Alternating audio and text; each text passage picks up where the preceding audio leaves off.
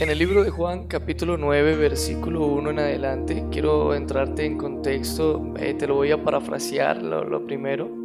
Dice la escritura que Jesús se encuentra con un hombre ciego de nacimiento, los discípulos le preguntan, le dicen, rabí, ¿y este hombre por qué nació ciego? ¿Quién pecó? ¿Fue el pecado de él o fueron eh, eh, sus padres? vamos a desglosar rápidamente. Uno,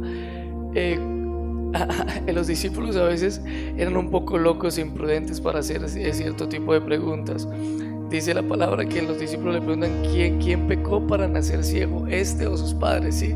O sea, si nació ciego, imagínate en qué momento pudo haber pecado, ¿sí? Sería desde la concepción o tal vez eh, desde antes de nacer. Eh, eh, normalmente el pecado trae enfermedad en, el área de la salud.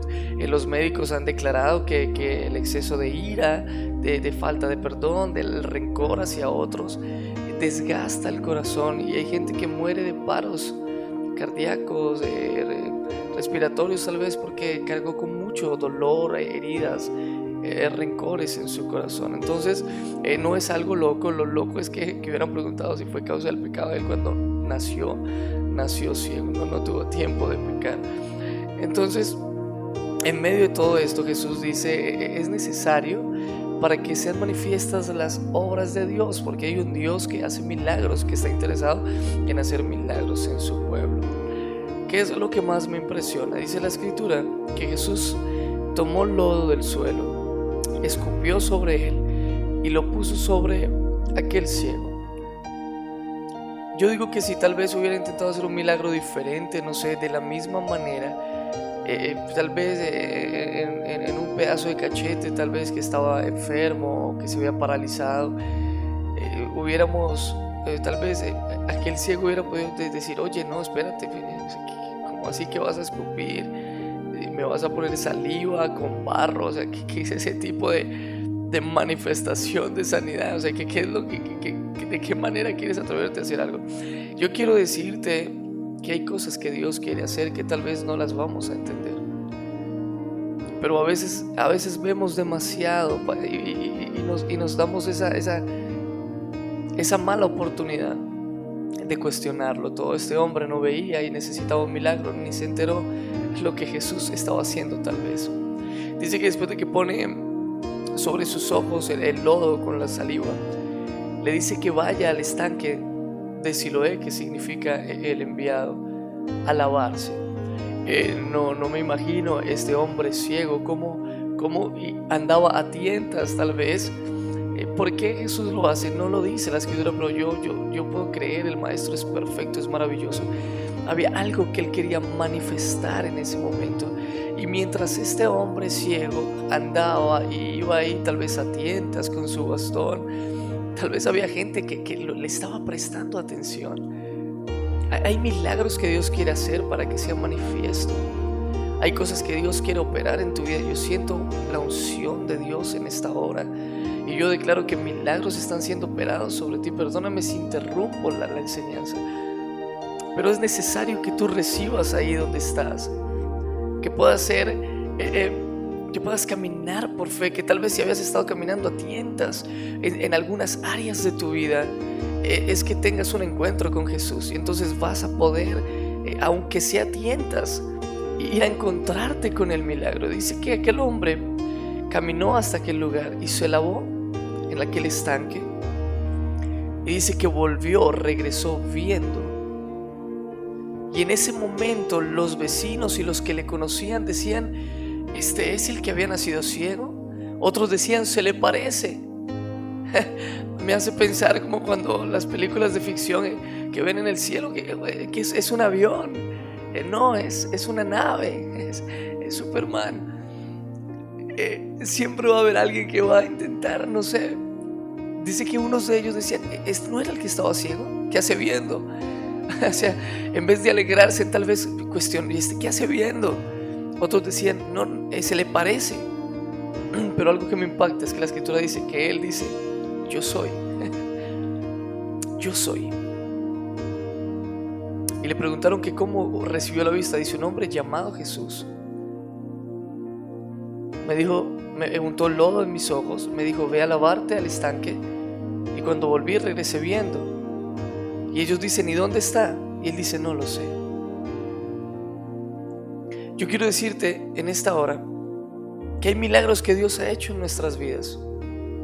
Y yo sé que tú vas a hacer memoria y vas a recordar momentos específicos donde tal vez Dios, Dios te visitó, donde tal vez tuviste un encuentro con, con una manifestación de Dios. Yo tengo un amigo que quiero mucho y él vivió un proceso, un milagro realmente con su hijo eh, recién nacido, tal vez había sido diagnosticado eh, que moriría y a pesar de que él no era creyente, incluso era ateo en ese momento, eh, hubo un milagro que se gestó allí.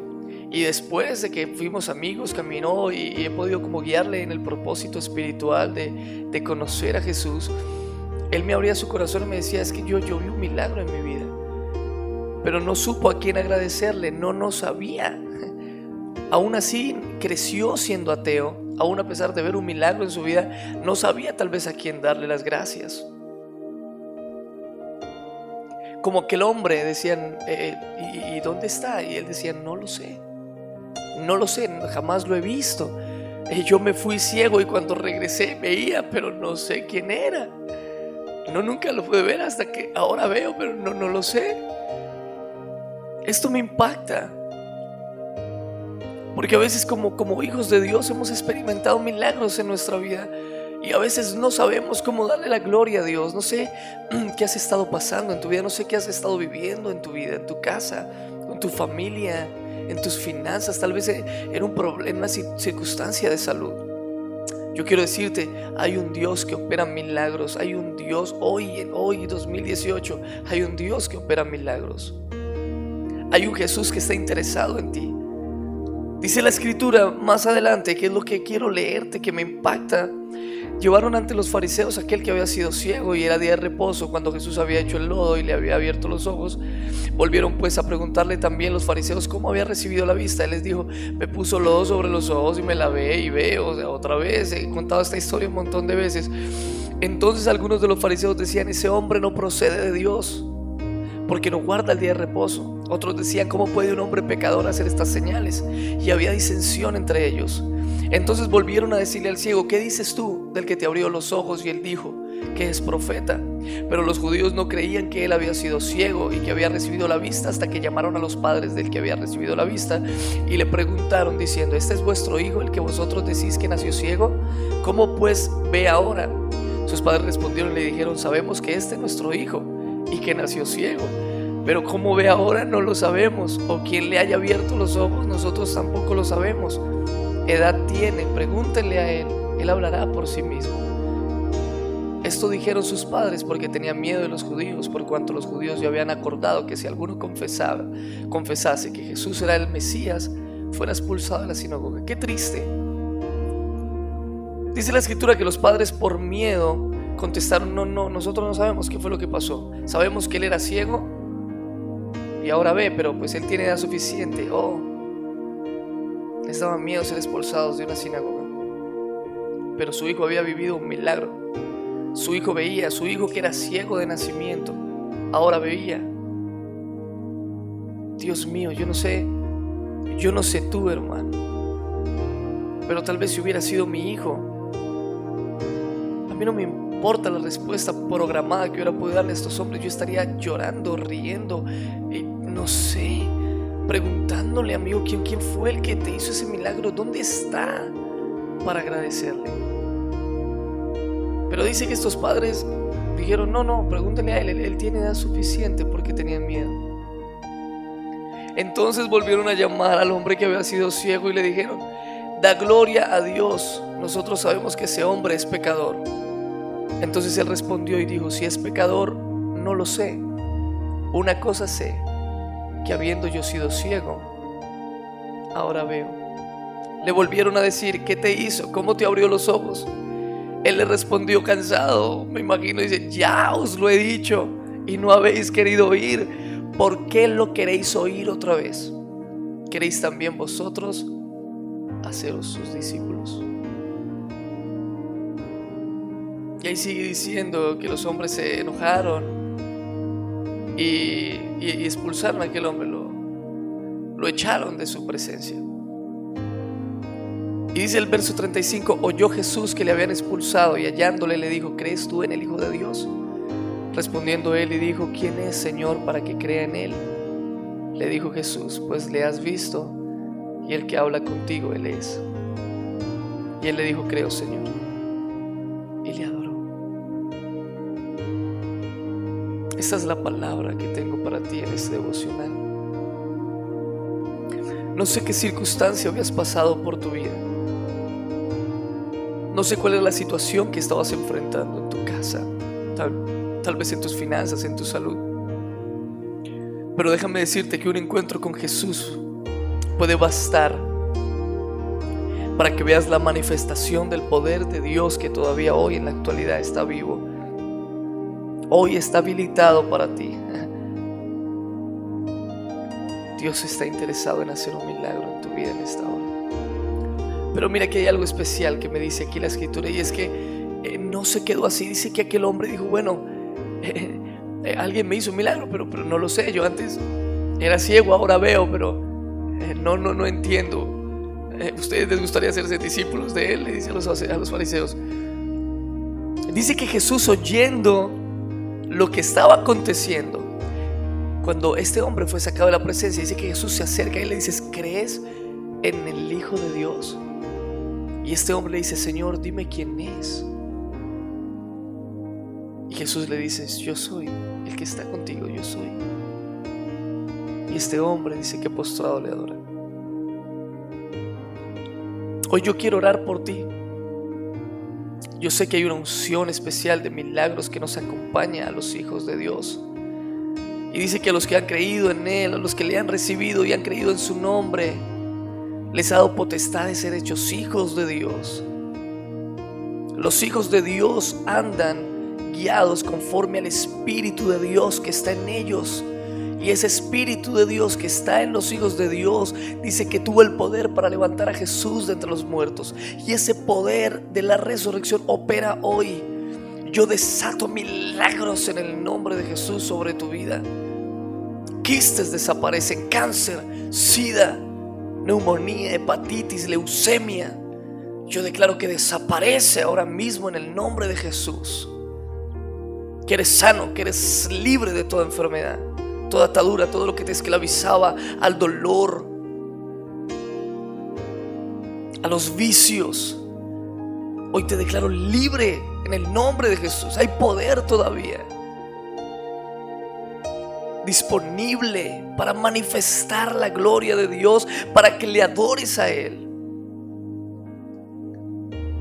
Pero si tal vez nunca has recibido a Jesús en tu vida como tu Señor, si tal vez nunca has creído que Jesús es el Hijo de Dios, al que hay que adorar, al que hay que amar, al que hay, que, servir, servirle, hacernos sus discípulos, hoy quiero invitarte para que le declares con tu boca le digas, Jesús, hoy, hoy quiero tener un encuentro contigo. La palabra dice que Él resucitó de entre los muertos y envió al Espíritu Santo para que tú y yo le conozcamos a Él. Él nos guiará a toda verdad.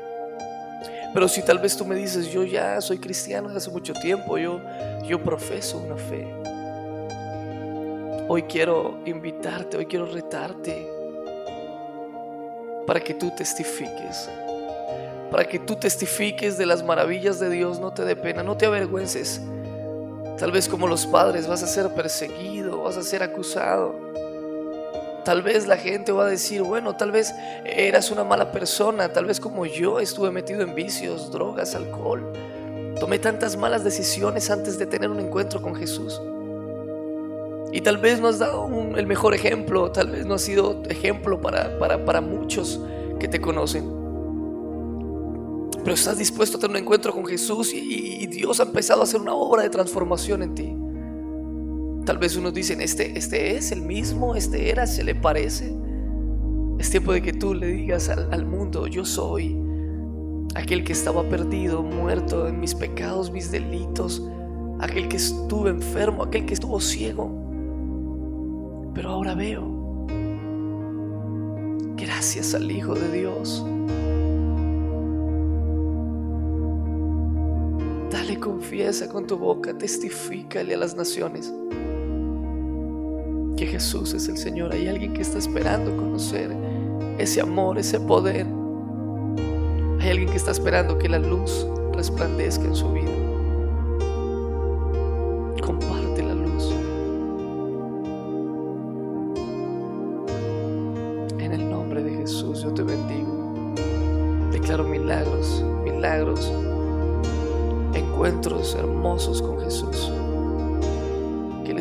Santo va a dirigir tu vida, te va a guiar a toda verdad y va a dar testimonio a tu corazón que hemos hallado al Mesías